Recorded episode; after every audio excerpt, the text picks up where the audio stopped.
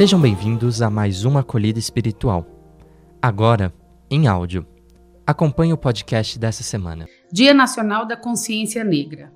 No dia 20 de novembro, próxima segunda-feira, comemora-se o Dia Nacional da Consciência Negra, em homenagem à morte de Zumbi, grande líder e defensor do Quilombo dos Palmares. O Quilombo era uma localidade situada na Serra da Barriga, Alagoas, onde escravos se refugiavam fugindo da opressão nas fazendas. Com o passar dos anos, chegou a atingir uma população de 20 mil habitantes, em razão do aumento das fugas dos escravos que buscavam liberdade. Muitas pessoas das diferentes instâncias sociais eram contra essa forma de tratar os negros e várias tentativas aconteceram ao longo da história para defender seus direitos e dignidade humana. O Dia da Consciência Negra é uma forma de lembrar o sofrimento dos negros ao longo da história, desde a época da colonização do Brasil, tentando garantir seus direitos sociais. Hoje, temos várias leis que defendem esses direitos, como a de cotas nas universidades, pois, como os negros foram marginalizados após o período de escravidão,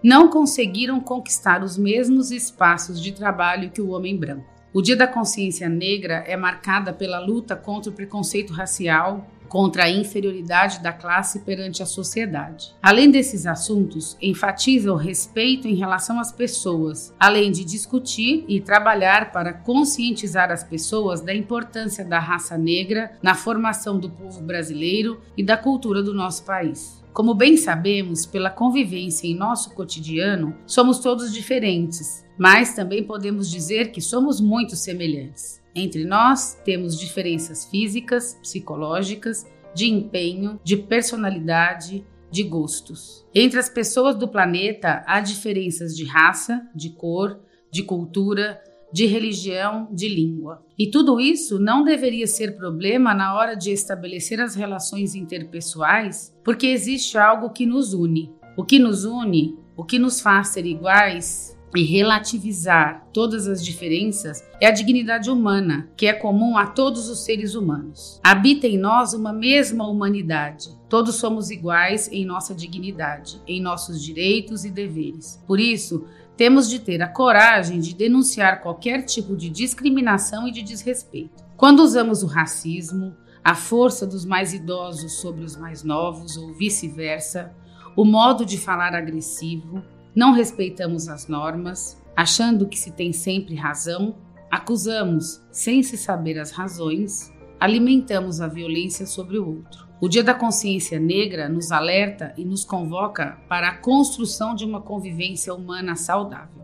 A filósofa Sueli Carneiro, defensora da dignidade humana, especialmente do povo negro, afirma que a indignação sempre foi a palavra que mais me impulsionou.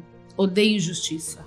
Ela viu o racismo surgir cedo em sua vida, por isso diz: meus pais me educaram dizendo que eu poderia ter problemas por causa da minha cor e que teria que cuidar disso. Há 30 anos, Sueli fundou, ao lado de outras nove mulheres negras, o GELEDES, Instituto da Mulher Negra. Sueli atua na criação e difusão de cursos de cidadania para mulheres de periferia e lideranças populares na área de proteção à mulher, com a criação de programas de políticas públicas. Segundo ela, é a nova geração que leva esse legado. Tenho recebido muito carinho e com isso vem a certeza de que a luta vale a pena. Daí, podemos concluir que todos somos filhos do mesmo Criador, do mesmo Deus da vida, não importa onde nascemos. A nossa cultura, a nossa religião, a nossa cor de pele, o nosso jeito de pensar e agir. Claro que para responder ao chamado de Deus e ser um defensor incansável da dignidade humana, é preciso pautar as ações na ética que garanta a vida para todos. Devemos assumir como lema que todos têm direito a existir na sua diferença. Ninguém é superior a ninguém. Por isso, vamos ver como alguns grandes líderes defensores da causa do negro fundamentaram as suas ações. Libertei mil escravos. Poderia ter libertado outros mil se eles soubessem que eram escravos. Tudo é mais difícil para um negro, você tem que provar 100 vezes que você é uma pessoa boa e capaz. É cansativo, duro, doloroso. Se você não tiver uma força extraordinária, não consegue passar por isso. Mas eu vim ao mundo para lutar. Sou uma guerreira. Glória Maria. Estou contra toda forma de racismo e segregação, toda forma de discriminação. Eu acredito nos seres humanos e que todos os seres humanos devem ser respeitados como tais, independentemente de sua cor. Malcolm X. Ninguém nasce odiando outra pessoa pela cor de sua pele, por sua origem ou ainda por sua religião. Para odiar as pessoas, precisam aprender. E se podem aprender a odiar, elas podem ser ensinadas a amar. Nelson Mandela. Não sou descendente de escravos. Sou descendente de pessoas que foram escravizadas. Macota Valdinha. Eu tenho um sonho que meus quatro pequenos filhos um dia viverão em uma nação onde não serão julgados pela cor da pele, mas pelo conteúdo do seu caráter. Martin Luther King. Agora tire um pequeno tempo para pensar. E você? Você é uma dessas pessoas com preconceito ou acredita na possibilidade de construirmos uma sociedade justa e igualitária? O que podemos fazer para respeitar os que são diferentes? O que nos une?